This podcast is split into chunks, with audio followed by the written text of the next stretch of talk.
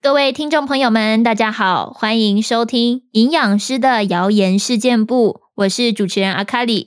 那今天这一集呢，是我的试播集，想要跟大家分享的是我的自我介绍，以及节目未来主要会聊的一些内容。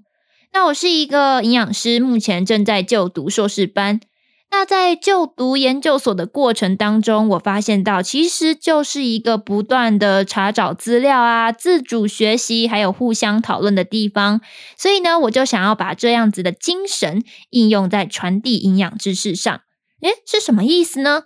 大家应该或多或少都有过这样的经验吧？就是在一些网页广告啊，或者是一些农场标题，甚至是群组里面来路不明的图片当中，看到一些似是而非的营养观念，例如，诶鸡蛋吃多了胆固醇会上升哦，或者是台湾的水果甜分太高了，所以我们应该要减少食用，诸如此类，听起来逻辑很通顺，而且头头是道的讯息，很容易啊就会植入你的大脑当中。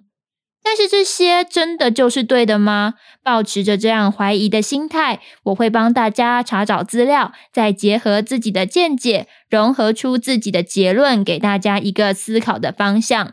当然啊，营养或者是医学相关的这种知识以及观念，是会不断的与时俱进的。现在认为正确的普世价值，很有可能会在未来的某个研究当中就被推翻了。所以呢，没有绝对的对以及错，我也仅仅呢是利用我所受过的训练以及所知道的知识提出想法。所以各位听众，如果有任何的疑惑或者是看法，也都非常的欢迎在底下留言讨论哦。那未来我主要会以一些营养或是食安的实事议题和有趣的新知，以及网络上的谣言来做解析，或是会对卫福部网站当中一些不错的资料做宣导。当然，如果各位听众有想要听的议题，也非常欢迎在留言区跟我互动哦。那今天的试播集就到这边结束了。如果喜欢我的节目，不要忘记按赞、订阅、分享。